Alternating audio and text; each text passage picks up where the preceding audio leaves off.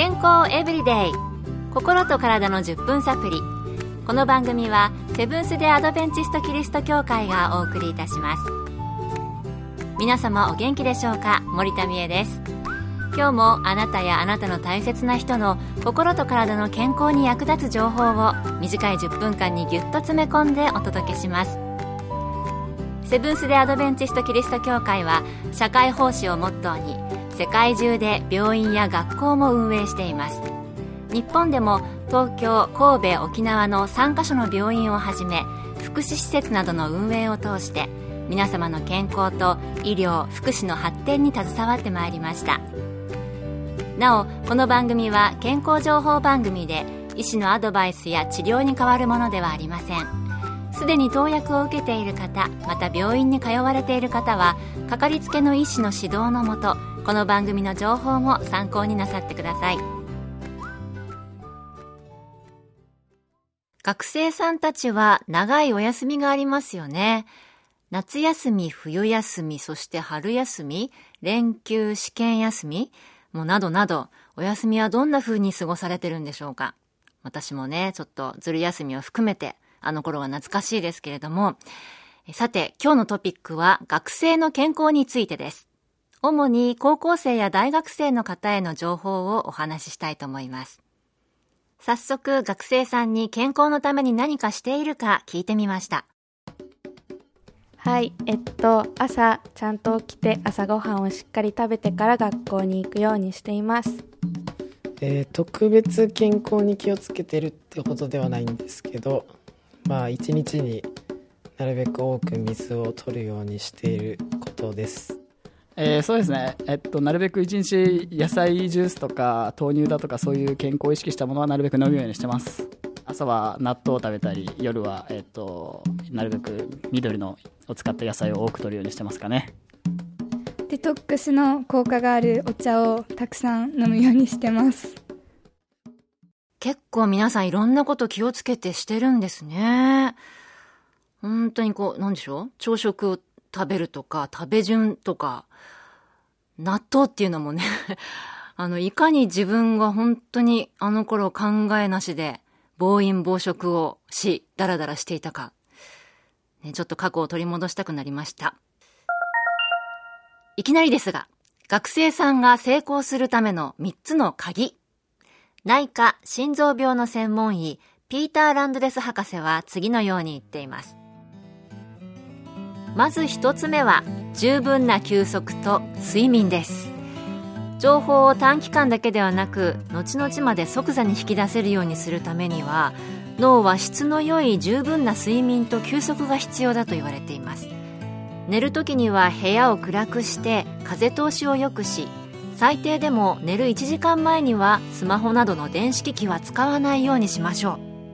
う。こうすることによって最適な睡眠がとれます。また毎日78時間の睡眠をとることによって学生が持っている高い学習能力を発揮できるようになります。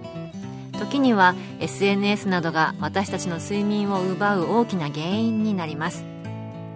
2つ目の鍵は運動です。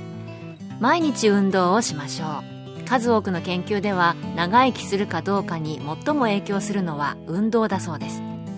どのくらい運動すればいいかというと30分から40分汗をかくぐらいの運動を毎日した方がいいということです。たまの休みでゆっくり寝ようと考えている人もいるかもしれませんが少しは時間をとって歩いたり外でサイクリングしたりすることをお勧めします。そして3つ目の鍵は健康的な食事をとること。好き嫌いなく幅広く食べましょう。規則正しく食事をすることはとても大事なことです。バランスのとれた菜食の食事をとることは健康で長生きをする一つの方法です。アルコールタバコ薬物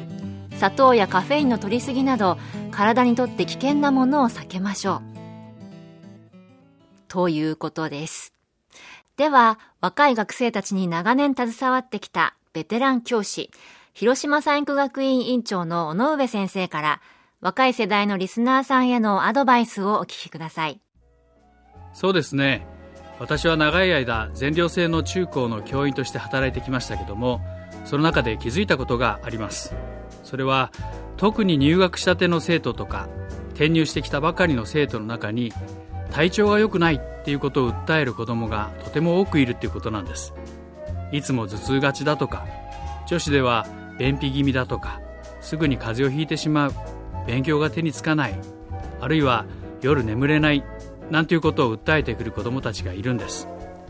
そんな時私はいつも同じことをご本人やご家族の方に申し上げていました。それは不思議なんですけども寮生活をして規則正しい生活のリズムを取り入れていくとほとんどのこれらの症状が良くなっていって本来の中高生の活力を発揮できるんですよっていうことなんです。実際寝る起きる食べる働く学ぶっていう基本的な習慣が身につくと勉強の成績も伸び始めます。人間の体は複雑そうに見えてとても単純な原則に支えられているんだなっていうことを感じます。大学に進学することが決まった子どもたちにはもし調子が悪くなったらこの寮生活を思い出してその生活に近づけることでほとんどの問題は解決に向かうよということをいつも話しています。なるほど。寝る、起きる、食べる、働く、学ぶって本当に単純ですよね。規則正しい生活。まあ、それによって体調も良くなったり、成績も伸びたり、様々な活動に積極的に参加できるようになるんでしたら本当にね、おすすめですよね。私もちょっと2週間ぐらい試したことあるんですけど、本当に単純なんだけども安らかというか、なんでしょうね、複雑な情報に流されなくて済むから穏やかって言った方がいいかもしれませんね。えー、若い時に蓄えた知識、それからそれを実行する健康な体は多くのことで成功する秘訣になると思います。私たちの人生は自分で楽しんだり、誰かの幸せのために過ごすためのものですよね。よく休み、動き、バランスよく食べるという単純な生活で楽しく、私もあなたも楽しく行きましょう。今日のトピック参考になりましたでしょうか？まあ、あの最初のね、インタビューに答えてくださった方々、もうすでにできていた方多かったですけれどもね、どうぞ健康を保って楽しく生きるために今日の放送少しでも参考になさってください。今日の健康エブリデイいかがでしたか？番組に対するご感想やリクエストをお待ちしています。さて最後にプレゼントのお知らせです今月は番組開始を記念してオリジナルクオカードを抽選で50名の方にプレゼント。ご希望の方はご住所お名前をご明記の上郵便番号540-8547ラジオ日経健康エブリデイの係郵便番号540-8547ラジオ日経健康エブリデイの係までご応募ください。今月末の消印まで有効です。お待ちしています。健康エブリデイ。心と体の10分サプリこの番組はセブンス・デ・アドベンチスト・キリスト教会がお送りいたしました。明日もあなたとお会いできることを楽しみにしています。それでは皆さん Have a nice day!